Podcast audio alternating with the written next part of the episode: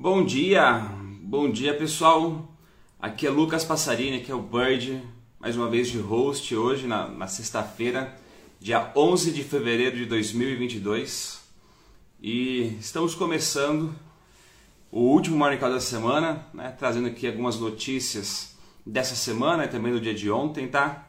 É, antes de eu começar aqui trazer todos os dados de cotações, gostaria que vocês me ajudassem, né, falando se está tudo certo com a imagem, tudo certo com o som também, que já vou chamar a Vivi. E hoje também temos o pessoal do Traders Club, né? Temos o Bogosian, também vem falar com a gente hoje, tá? Então deixa eu ver se está tudo certo, tudo beleza, maravilha. Eu vou convidar então a Viviane, Viviana comigo, tá? Deixa eu chamá-los. Bom dia. Olá, bom dia, pessoal. Tudo bom? Bom dia, tudo ótimo, e vocês? Maravilha, tudo certo por aqui também. Bem, estamos todo mundo com o áudio ok, som ok aqui. Então, para começar, né, deixa eu passar a cotação para quem está acompanhando a gente. Já são mais de 100 pessoas ao vivo aqui com a gente. Então, o Bitcoin está sendo negociado aqui a 43.300 dólares, a Ethereum a 3.100 dólares, com a dominância do Bitcoin em 42,67% e da Ethereum em 19%, né? também é, aumentando a dominância da Ethereum e Bitcoin também subindo. Tá?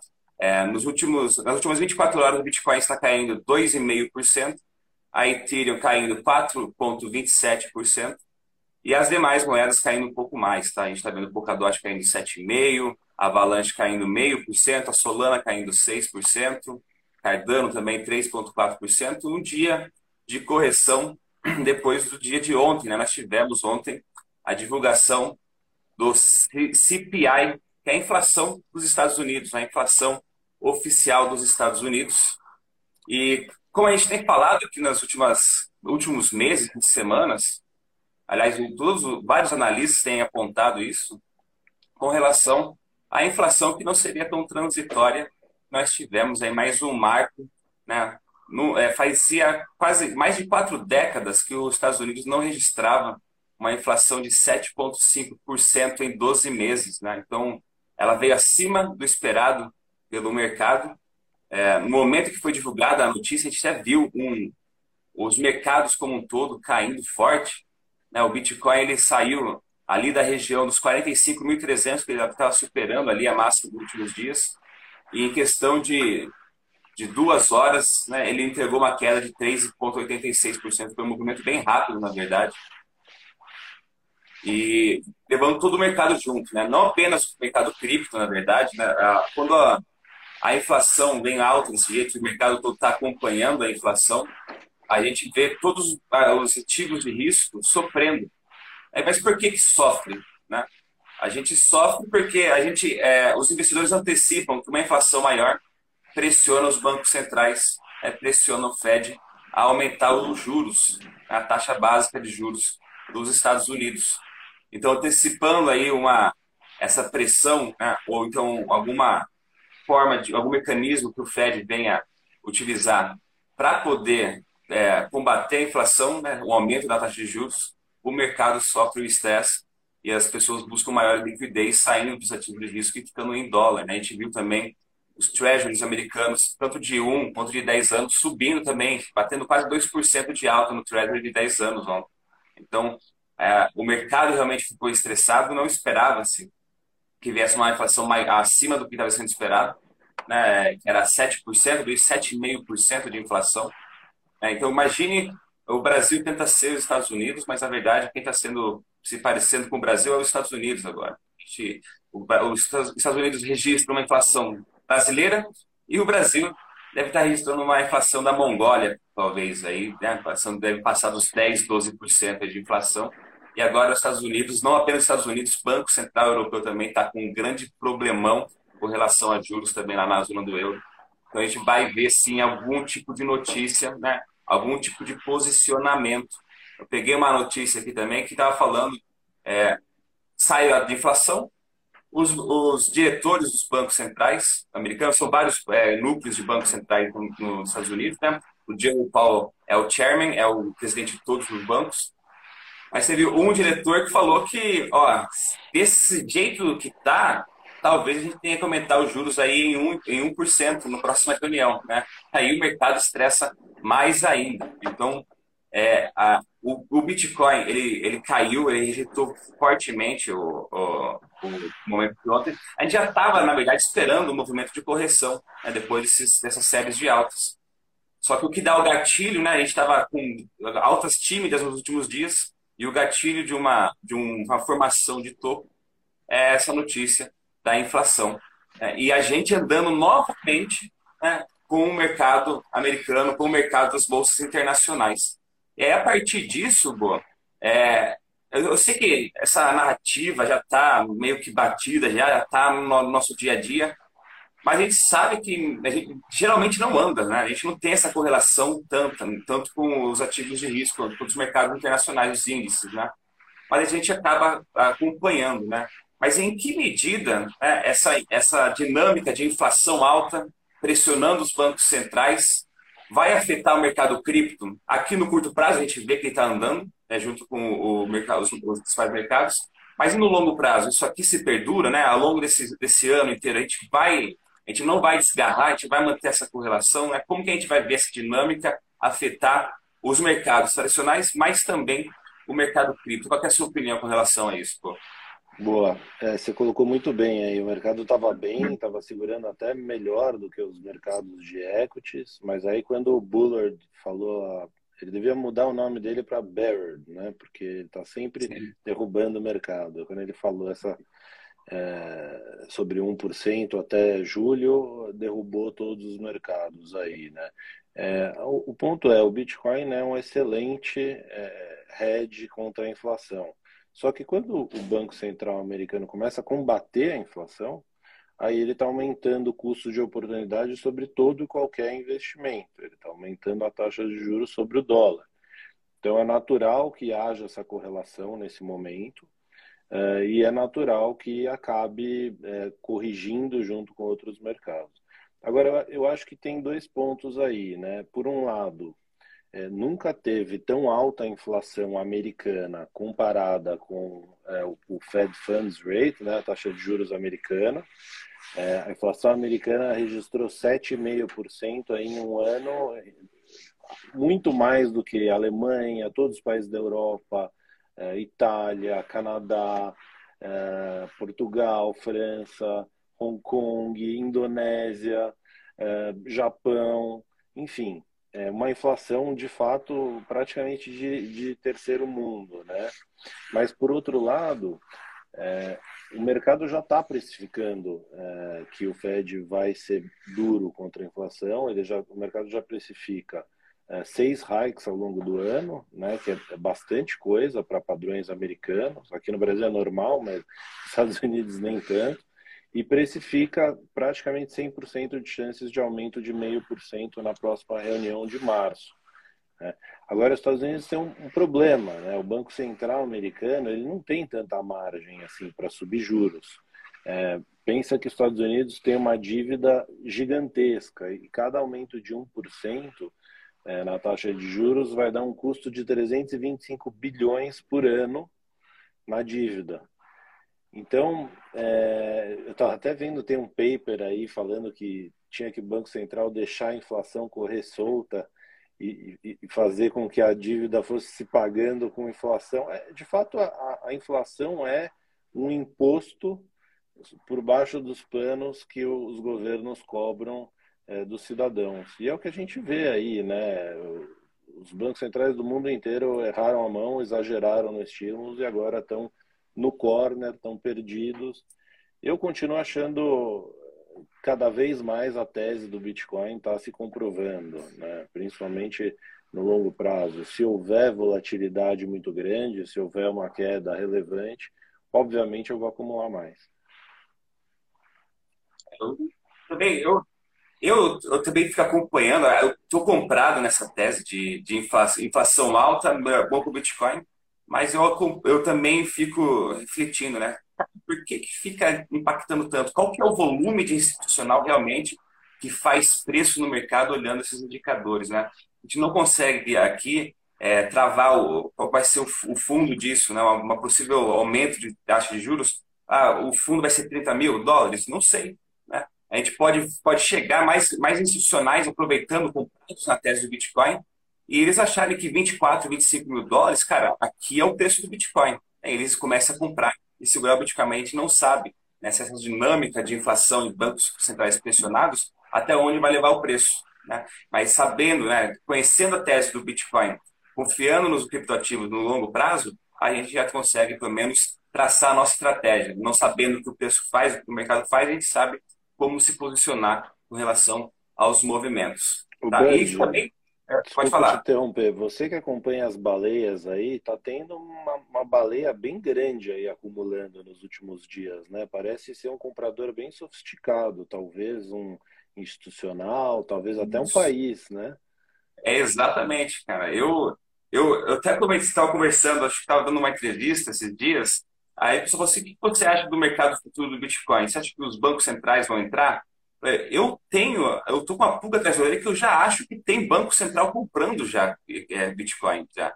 Se não o, o, Banco Central, alguma agência estatal de algum paísinho aí já está comprando, porque a gente está vendo informações de carteiras que elas não são elas, elas não são antigas já, estão entrando no mercado há pouco tempo, né? Então a gente não sabe, a gente é, é pseudônimo sempre no mundo de criptoativos, né? então a gente só consegue ver que há um comportamento estranho acontecendo em algumas carteiras recentes. Né? Eu estou acompanhando isso.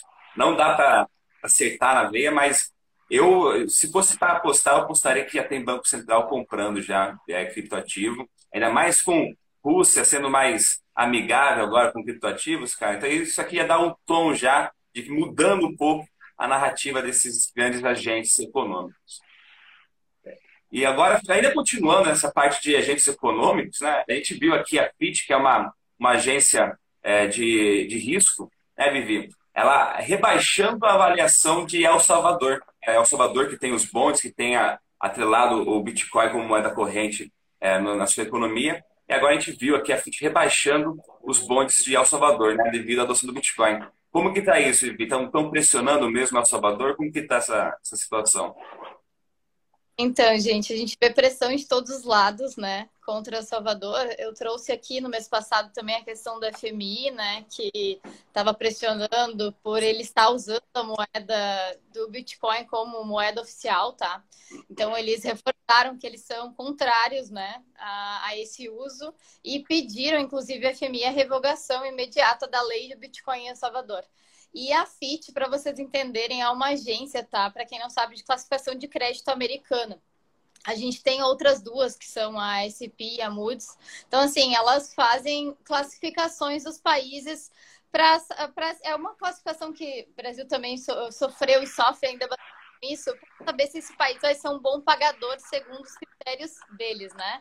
Então, assim, a gente vê uh, Salvador uh, sendo pressionado, né, açoitado mais uma vez pra, pela, por empresas que falam sobre a parte de crédito, por ele estar tá usando o Bitcoin, né?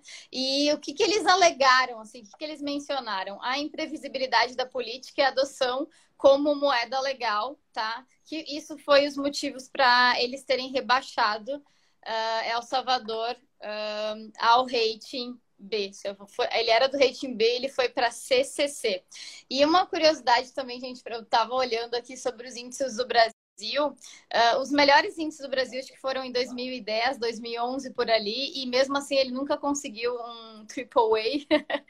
então a gente vê esses movimentos aí são agências de classificação extremamente relevantes no mercado, mas eu vi também que o presidente mesmo de El Salvador está acreditando também numa alta Tá? Então, se o Bitcoin houver, houver uma alta no Bitcoin, obviamente isso vai ajudar o país de El Salvador até perante a esses órgãos assim. E eu queria ver também do Bogo, né, como que ele avalia essas ações dessas organizações, como eu falei do FMI, também da FIT, como que, que ele avalia, como ele vê esse movimento?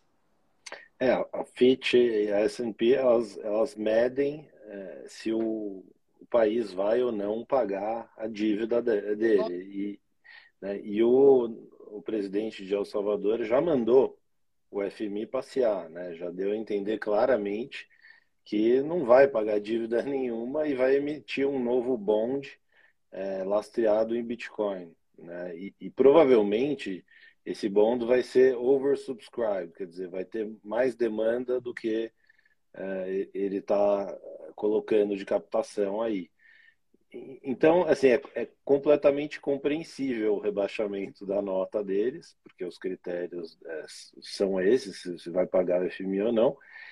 Mas uma coisa que eu acho muito interessante, que eu estava vendo outro dia, é um podcast muito bom chamado What Bitcoin Did, é, que ele, é, o, o, Peter McCormack entrevista o Jack Mallers. O Jack Mallers é um dos principais responsáveis pela adoção da Lightning Network.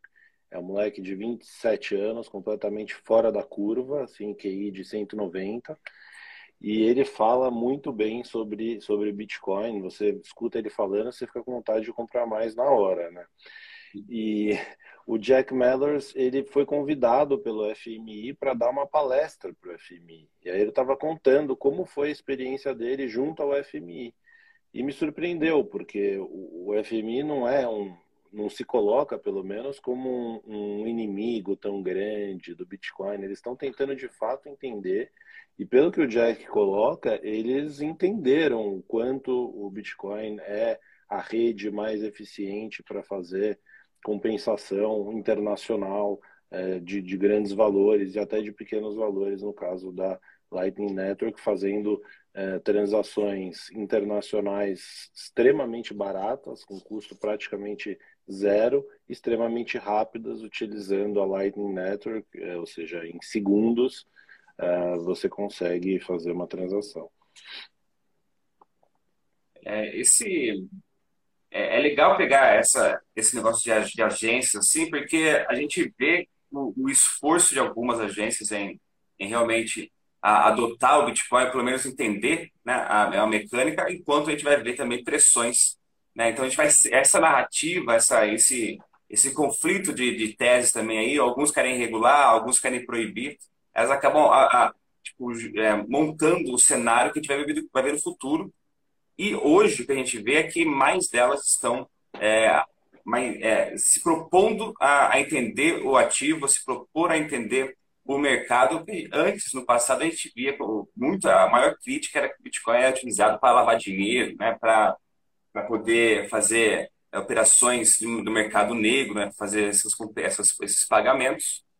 E até eu até trouxe aqui uma, uma notícia que ontem, é, ontem não, anteontem, a gente teve a maior apreensão de Bitcoin, em valor de Bitcoin de toda a história do, dos Estados Unidos. Né? Então a gente pegou aqui, acho que o Bo deve lembrar, né? A Bitfinex foi hackeada ali em 2016, né? roubaram, é, os hackers roubaram dela cerca de quase 120 mil Bitcoins. Né? Naquela época, ela estava esses 120 mil Bitcoins estava em torno de 600 milhões de dólares. Né? Para a gente ter uma noção aí que o Salvador é, vai emitir, continuar emitindo dívida, né? E só para a gente ter uma noção, ó, o Salvador vai continuar emitindo dívida, né? então é, aguardando que o Bitcoin suba em algum momento.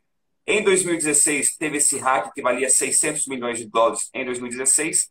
Hoje esse valor de Bitcoin é, é por isso que atingiu até o maior, o maior valor histórico do, de, desse tipo de apreensão, vale 3,6 bilhões de dólares. Né? Então, aqueles 600 milhões de dólares que valia há seis anos atrás, vale seis vezes mais. Né? Então, é, se eu pego o histórico desse tipo de, de movimentos, grandes volumes, né, o Bitcoin realmente ele supera bastante ao longo do tempo. Né? Só que esse hack, né, é, é, essa é a parte legal. Antes, né, a gente via essas agências essas instituições falando do, do, potencial de que o Bitcoin não era rastreável, que era difícil de regular. Mas aí nós temos o Departamento de Justiça americano conseguindo é, reaver aí quase a totalidade, foi é, o que os hackers conseguiram ainda lavar um pouco de dinheiro e, e não entregar completamente, né?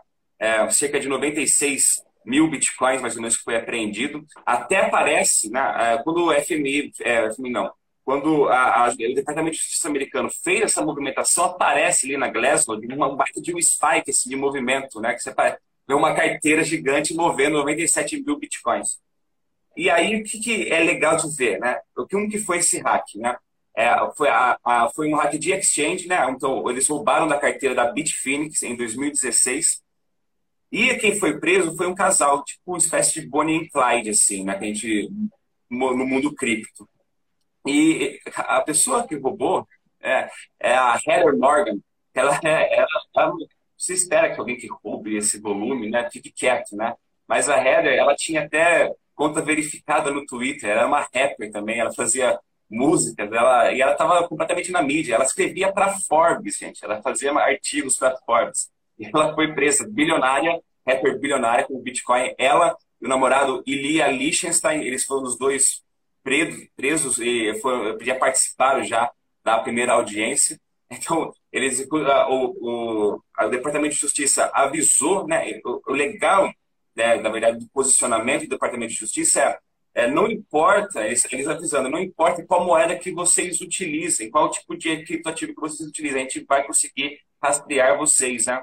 É, a gente vê é, o, o, o, mundo cripto ele é um pouco uh, tem um pouco essa de anarquia, né, de é, contra o Estado, mas o Estado ainda consegue agora desenvolver ferramentas para mapear. Tem até o, o, o artigo do, do Departamento de Justiça é, explicando como que eles fizeram né, o rastreio desse, dessa, dessa carteira.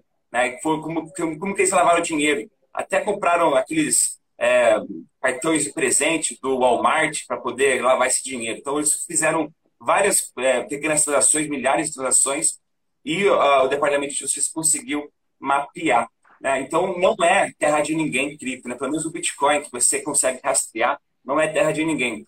É, quando foi roubado né, esses Bitcoins, a maioria das exchanges, elas colocaram na, na blacklist, não podia ser negociado receber ou enviar para essas carteiras, né, para essa carteira que roubou o, o Bitcoin.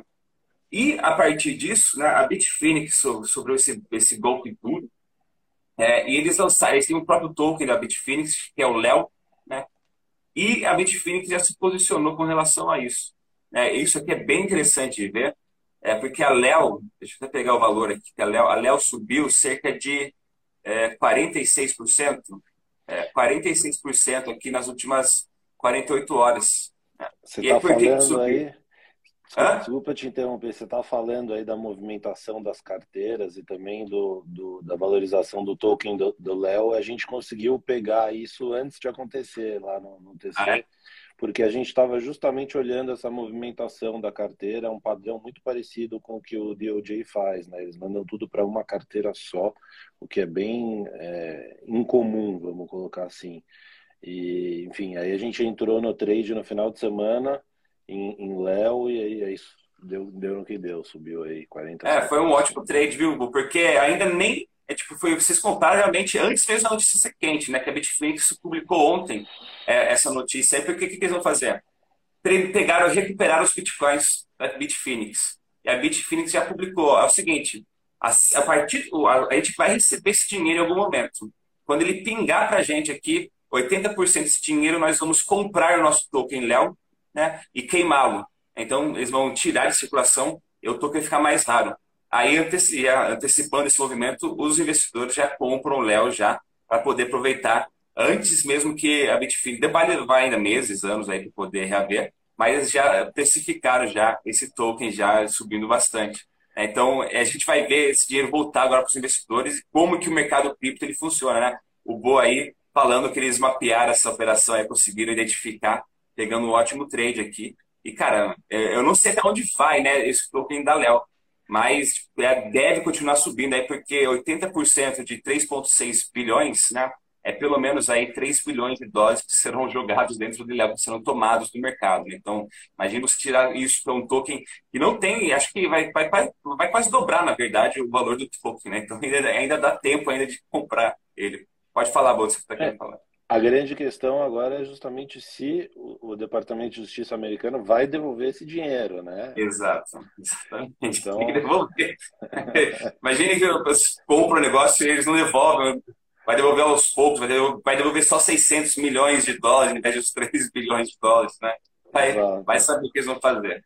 Né? Então tem que aguardar, Hã? Eu acho Pode que já falar. perdeu a simetria do trade aí, porque, enfim, já já está precificado que tem essa chance de, de, de, reaver o dinheiro, mas pode ser que a gente tenha más notícias conhecendo o governo americano aí. Mas essa história toda é muito bizarra, né? Tem várias coisas engraçadas, estranhas, é, desde as fotos né, do, da dupla, que são sensacionais, né? Tem várias aí no Twitter, até assim, o fato deles terem sido chamados já para palestrar, por exemplo, em evento da BitGo. Quer dizer, a BitGo é a maior custodiante do mundo, uma das maiores custodiantes do mundo, e aí chamou a, a menina para fazer uma palestra sobre práticas de segurança, como se proteger contra hackers. É surreal, né? Sim. Isso vai virar filme, cara. Isso vai virar filme. Tenho certeza que vai sair uma, uma série Netflix, assim, um, um filme na Amazon. Alguém vai fazer, porque é uma história bem, é bem, é bem absurda, assim, né? Tipo, o nível de, de projeção que esse casal tinha, assim, no mercado cripto em cima de um grande golpe. Mas a gente também não sabe se foram eles mesmos que hackearam, né? não sabe quem foi o hacker, se foi eles, se foi alguém por trás deles, usando eles para lavar dinheiro, ou então como se fosse um bode expiatório. Ó, agora pegaram os hackers, agora o principal hacker pega e some com o dinheiro, com o restante dos bitcoins. A gente não dá para travar o que, que aconteceu de verdade, né? Mas essa história aqui eles não têm muito. Eles não têm muito perfil de hacker, né? Eles são muito baladeiros e tal, animados, sociais. Exatamente, não tem nada a ver com alguém que consegue roubar bilhões ali de uma exchange. Mas ó, o ponto aqui, que eu queria trazer você para comentar, é como que a gente está vendo aí as agências né, de justiça, departamentos de justiça, de polícia, conseguindo agora fazer esse rastreio. Né? Conseguindo, pô, puta golpe que foi dado, eles estão conseguindo reaver uma boa parte do dinheiro, né? Então, como que a gente vai avaliar, como que a gente vai conseguir avaliar o avanço dessas ferramentas agora, desse, desse time de tecnologia que essas agências têm, é, no rastreio e na apreensão de bitcoins? Agora não é mais terra de ninguém. Isso traz mais segurança para os investidores, né? Isso afeta um pouco a, a, a, a filosofia, a tese do Bitcoin, como que a gente avalia isso aqui? Isso aqui, isso aqui impacta positivamente para o mercado? Como que a gente pode olhar esse tipo de movimento, cara? É, eu gosto muito de falar sobre isso nas palestras. Né? As pessoas adoram falar que Bitcoin é usado para lavagem de dinheiro. Né? E aí eu falo, se você usar Bitcoin para lavar dinheiro, você é burro. Com todo respeito.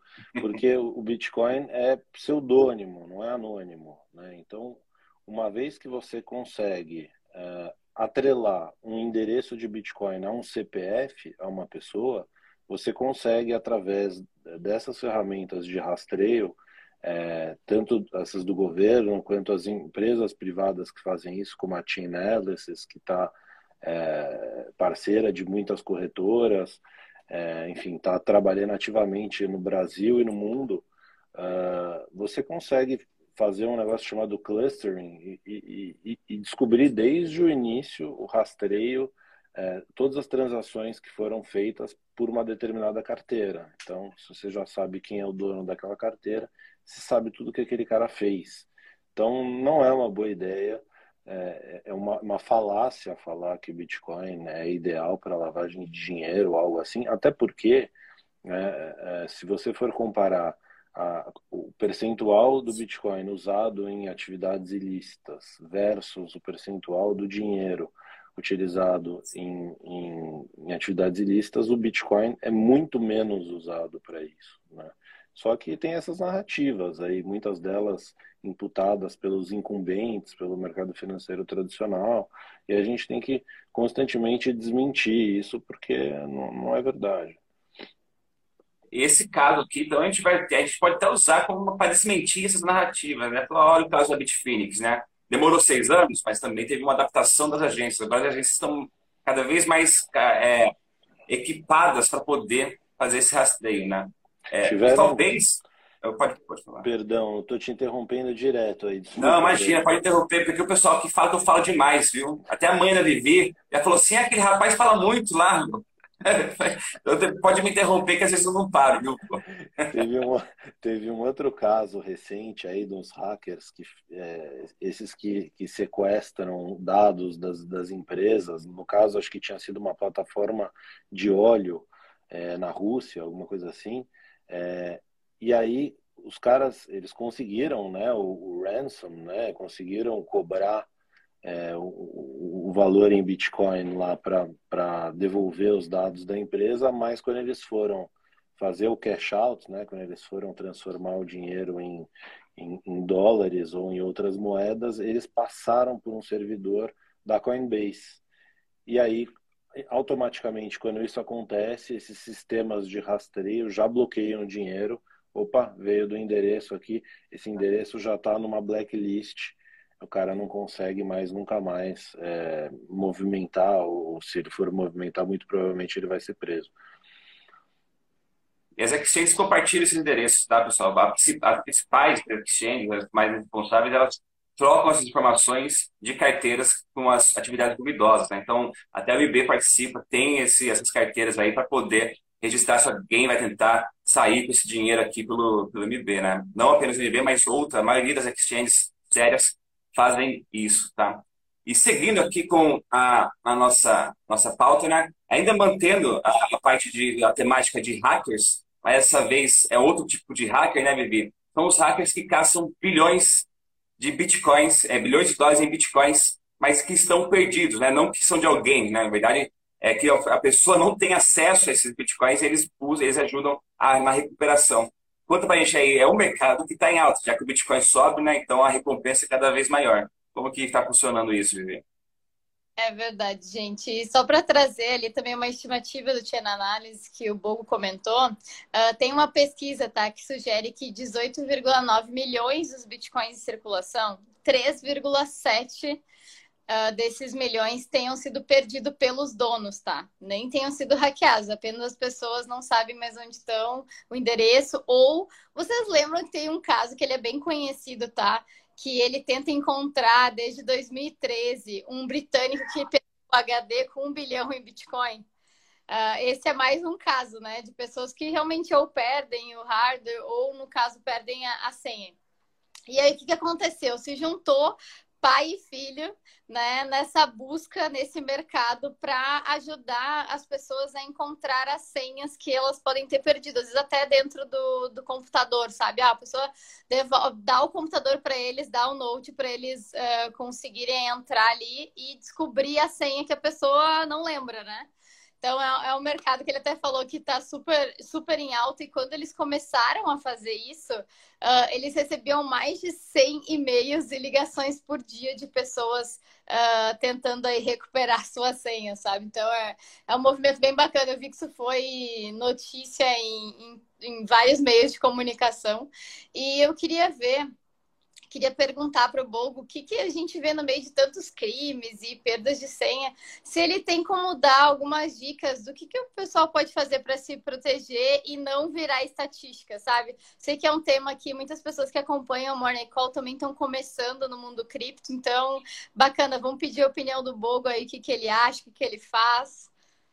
Muito boa, essa pergunta é muito boa, né? E é difícil, tá? Porque esquema de segurança é uma coisa que vai muito da pessoa, né? Tem muitas preferências que são é, particulares daquela pessoa, né? Quanto que uh, aquela pessoa vai estar à vontade de fazer seu próprio esquema de segurança, quanto ela vai ser disciplinada para ter um esquema sofisticado e ao mesmo tempo que ela não perca os bitcoins dela mesma, né? Porque às vezes você coloca tantas senhas e tantas tantos níveis de segurança que você, você mesmo é, perde alguma parte daquele processo e não consegue mais acessar os seus bitcoins. Então, você tem aí os computadores cheios de, de, carteiras de bitcoin, ou mesmo os hardware wallets que o pessoal perde senhas e tal, e aí você vê constantemente hackers tentando é, desvendar essas senhas, essas chaves privadas para voltar a ter o acesso ao Bitcoin.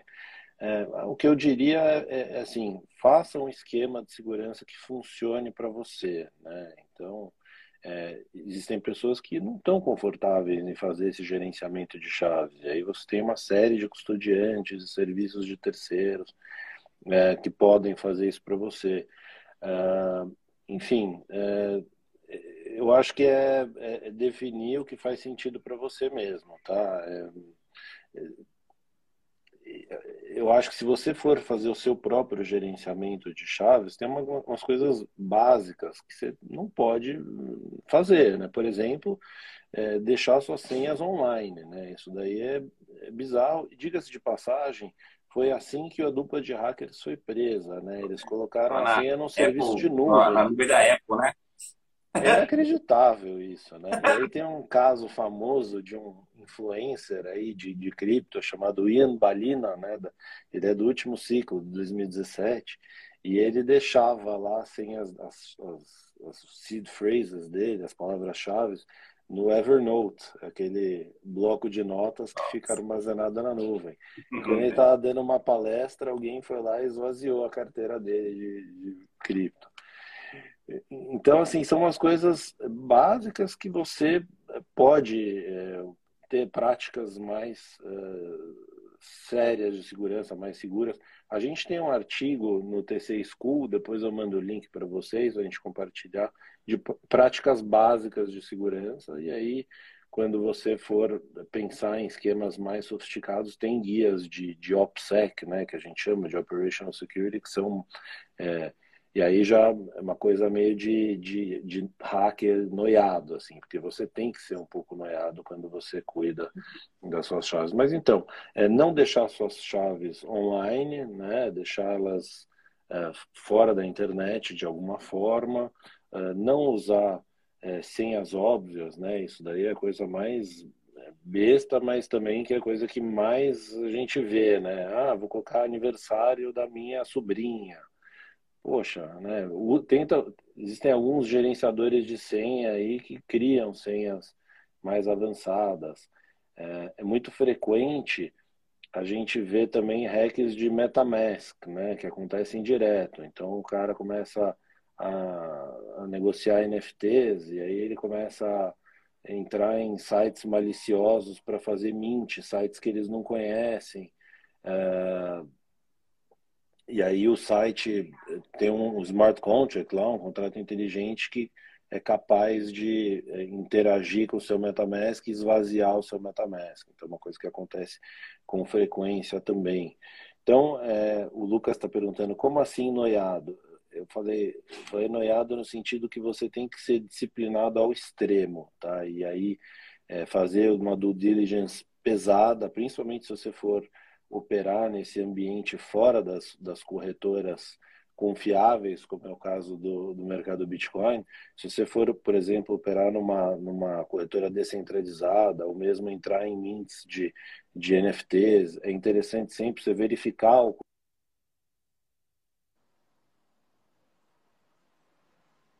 Vou botando para você aí, Vivi. Tá, tá cortando. Ixi, acho que caiu. Voltei? Não, voltou agora, parece. Voltei. Enfim, uma lista de coisas que dá para a gente fazer aí para mitigar riscos. Né? Mas sempre que a gente for mitigar riscos, a gente tem que lembrar também que nós somos também um risco. É, um risco. Nossos... Sabe que eu já falei várias vezes com o Bird sobre isso, né? Porque eu vejo por mim mesma. É, é Cara, eu sempre falo, nossa, mas como que tu administra tantas senhas? Realmente tem esses aplicativos, mas o que, que eu penso? Cara, se alguém pega meu cel o celular, né? Tipo, acaba tendo muita facilidade de acesso às coisas que tu tens ali, sabe? Então, realmente, por mais que tenha esses gerenciadores de senha, tu ainda tem que. É, é... Gente, de verdade, são muitos passos, ó. Pegam aí as dicas, é legal se o Bo conseguir mandar esse relatório aí, até eu vou usar. Uh, mas realmente, assim, é uma coisa que a gente tem que ter bastante cuidado, porque porque se tu tá num banco, se tu deixa teu dinheiro no banco, sempre vai ter um jeito de reaver teu dinheiro. Porque tu vai lá, tu vai provar que é tu mesmo. Com a cripto, não. Como o dinheiro é teu mesmo, tu tem que ser mais responsável ainda por esse processo, né? É, no banco é, tem FGC, né? É o fundo garantidor de crédito, ali, se acontecer alguma coisa. O negócio, se você perder sua seed phrase, se perder sua senha, amigão, não tem saque para você ligar, não tem e-mail para recuperar a senha, não. É muito difícil. Você vai precisar de um hacker para ajudar você a quebrar a sua é. senha. É, é, é, então, e aí tem uma, tem uma frase famosa né, do meio do Bitcoin, que é not your keys, not your coins. Né? E, e, eu concordo é, em partes com isso. Eu concordo no sentido que, de fato, o princípio do Bitcoin é ser resistente à censura, é de ninguém conseguir colocar a mão nos seus Bitcoins. Mas, ao mesmo tempo, é, é, muita gente dos ciclos anteriores tem um preconceito com deixar dinheiro em, em corretoras, porque o nível de segurança de corretoras lá atrás era muito diferente do nível de segurança é, de hoje. Né? Hoje você praticamente não corre um risco específico daquela corretora se você deixar uma corretora conhecida, é, com histórico, com funding, com, são, são unicórnios, né? As, as corretoras é, mais tops, como é o caso do mercado Bitcoin. É, mas você não está é, protegido contra um, um, eventual confisco de um governo. Isso de fato você não está. Mas por outro lado, assim, o Brasil é um país que não é para amadores, né? A Vivi estava contando aí de assalto de celulares e de esse problemas de segurança no, no mundo físico e aí você tirando os bitcoins das corretoras, você está sujeito a isso também. É um, é um trade-off, né? É uma troca. É, e talvez no Brasil é, compense mais deixar num, num, num, custodiante da vida que seja confiável. E aí é importante você falar, é, tem, que, tem que ser uma, uma, uma companhia extremamente confiável, é, tem que fazer pesquisa a fundo, é, porque tem muito golpe, tem muita empresa que diz fazer uma coisa que não faz, né? E já tiveram vários casos também no Brasil de é, empresas é, e, e, e, hacks e, e, sumiços de Bitcoin, por aí vai. Então, não é fácil mesmo gerenciar é, segurança. É, o usuário que está começando, eu acho que ele ele ele está bem ficando no ambiente da, da corretora. Eu eu demorei bastante para sair de corretora para ir para a parte de fazer custódia própria, por insegurança mesmo.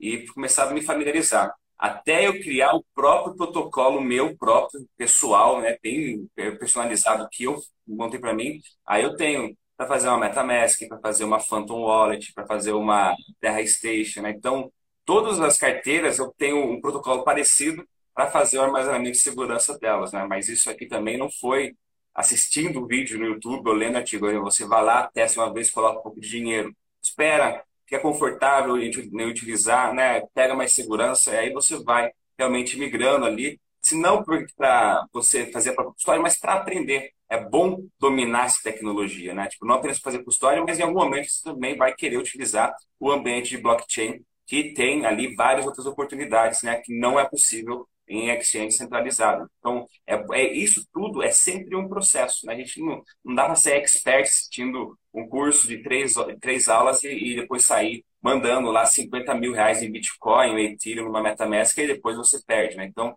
é sempre, aqui no mundo cripto não precisa ter pressa. Né? Vai fazendo um processo mesmo de aprendizado e ganhando mais confiança. É, estamos chegando já ao final aqui, pessoal, mas antes de dar, e darmos as, as nossas palavras finais, eu queria que o Boque encerrasse falando o que você está esperando, o que, você está olhando. Né? Você falou que comentou sobre a Léo, né? que é a Lil da, da Bitfinex. Tem alguma outra cripto aí que eu estou vendo aqui, cara, é, vai contra, contra um pouco das minhas convicções, mas eu estou vendo um padrão estranho na XRP. Né? Eu não sei o que está acontecendo ali, tem alguma movimentação ali que é anormal para mim, né? Mas o que você está vendo ali? Eu não vou falar sobre XRP porque eu ainda estou avaliando, eu ainda estou na dúvida do que está acontecendo nela ali, mas ela está atingindo alguns comportamentos que dão gatilho de entrada para mim. Aí eu estou segurando a mão porque o Bitcoin não me deixa entrar. Mas eu queria ver pô, o que, que você está olhando aqui nos próximos dias, o que está meio quente aí para você, que está dando algum sinal de sinal de entrada mais ó, marquei aqui para estudar, né? O que, você está olhando aí, cara? Se você puder falar, claro, também. tá mutado, boa. Tá, tá sem o... Não estou ouvindo você. Muito boa. Essa daí vai ser no improviso. Eu não sabia que ia ter essa, mas tudo bem. É, mas eu sei, você é trader também. Você deve ter aí uma, uma gemazinha aí olhando também. Se não tiver também, você pode falar que não sabe, porque hoje a gente está vendo o mercado preparando uma reversão, né? Então, Bitcoin pode voltar a cair aqui, mas eu sei que tipo, a gente está em movimento de queda, muita gente veio me encher o saco, falou, ah, você falou que ia cair, não caiu mais. Falei, não, calma, né? Se, se acalme, né? o movimento ainda não está completo, né? É, e a gente, vamos supondo que a gente realmente fez fundo, a gente cai um pouco ali para fazer um fundo. O que, que é legal aqui nos próximos dias? Claro, o Bitcoin é o, é o mais, é o que vai liderar, dar o ritmo de uma possível, é, uma possível é, correção, é, uma é, retomada de alta. Mas qual, quais outros criptoativos aqui que dão uma oportunidade interessante, se não de entrar, pelo menos acompanhar para uma possível entrada daqui a algumas semanas ou nos próximos tempos, tá? É isso aí, eu ia começar justamente com o que você falou, né? O, o mais importante agora é entender a tendência macro, o que, que vai acontecer com o Bitcoin, o que, que vai acontecer com o mercado, né? Porque a gente está numa resistência importante e no momento de definição, se vai ter continuação é, desse movimento de recuperação ou se isso foi um dead cat bounce que a gente chama, né? Uhum. E vai retomar a tendência de queda. Né? E aí tem argumentos prós e contra os dois lados. Mas falando de tokens que eu estou de olho, tá? É, primeira coisa que eu percebi é que as L1s que antes estavam performando melhor do que o mercado como um todo, as L1 são as plataformas de contratos inteligentes, então Ethereum, Solana, Avalanche, uh, não vou falar Cardano porque está em outra categoria. É... É stablecoin, Cardano é stablecoin. Mas essas, essas plataformas de contratos inteligentes, elas não estão mais performando melhor do que o mercado como um todo. Tá? Essa é a primeira coisa que eu reparei. A segunda coisa, uma, um conjunto de tokens que estão indo muito bem, ó, o William falando Phantom, Phantom também é muito boa. É, um conjunto de tokens que está indo muito bem são os tokens de metaverso. Né? Os tokens de metaverso, de fato, é, gaming e metaverso agora começaram a andar bem. É, e aí me perguntaram aí de Sand, né, Sandbox. Eu acho que como um todo os tokens de metaverso eles estão bem valorizados, né? Eles estão caros até, vamos colocar assim. Mas se tiver um projeto que vai dar certo aí no ecossistema é, cripto é Sandbox, na minha opinião. Tem aí capital do SoftBank, que é o projeto mais é, bem desenvolvido, com várias parcerias com empresas de games. É, e aí, quem, se alguém conhece a Decentraland, já mexeu na Decentraland, vai entender do que eu estou falando. Porque é um negócio Sim. super rústico, super. É, precisa ter muito desenvolvimento ainda, principalmente para brigar contra um, um Facebook da vida. Uh, outra coisa que eu ia falar, XRP, você falou de XRP, eu não toco nesses lixos.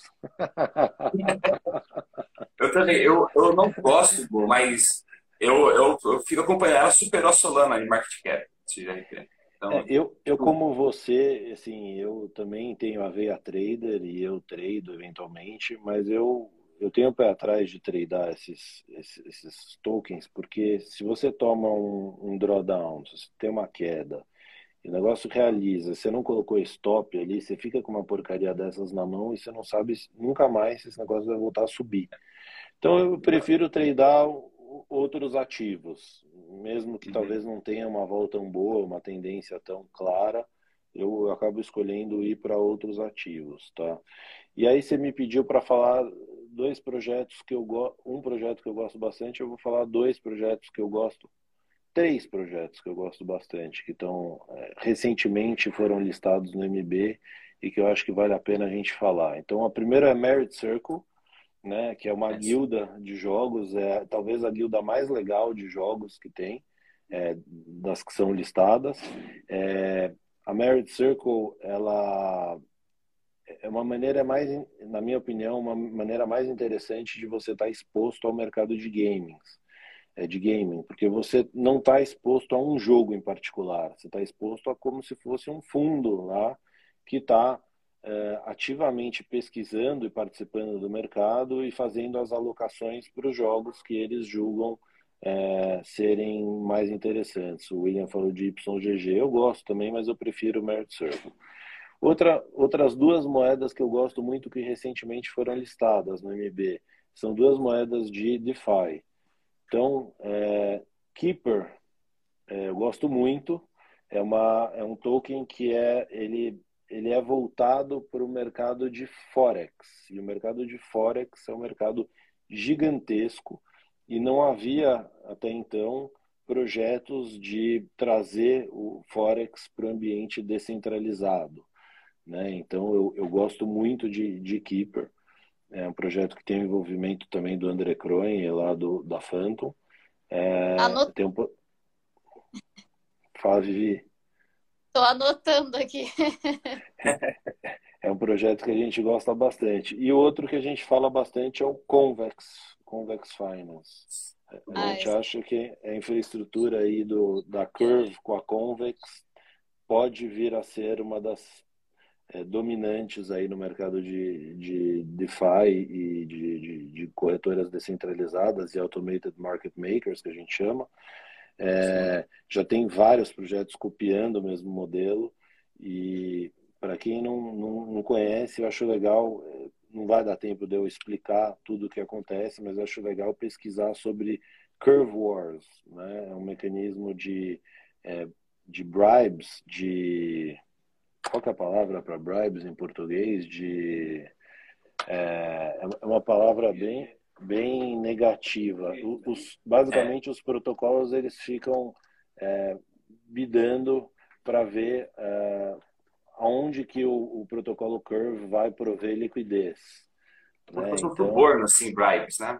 Suborno, exatamente, suborno. Então, é, é, parece ter uma conotação negativa, mas, na verdade, os protocolos estão ali brigando por é, que, que, qual que o, o qual uh, qual dos protocolos vai receber o, o, os rewards da curve, né? Então é, criou-se é, um, ambiente de competição que muitos protocolos estão indo para a Curve. A Curve é o melhor modelo de, de prover liquidez para stablecoins e para tokens parecidos de forma geral. Ele é mais eficiente do que a Uniswap nesses casos. Então, vamos lá. Convex, Keeper e qual foi a outra que eu falei? Circle. É, Três tokens do, do MB muito legais Legal. que a gente gosta bastante. Maravilha, então. É, últimas palavras aí, querido, para encerrar e mandar o pessoal para o final de semana, que já está na hora já. É. Ah, pessoal, obrigada participação de, de, todo mundo. vou passar a palavrinha para o Bogo e a gente encerra o Morning Call para ficar gravado. Boa, muito bom. Muito obrigado.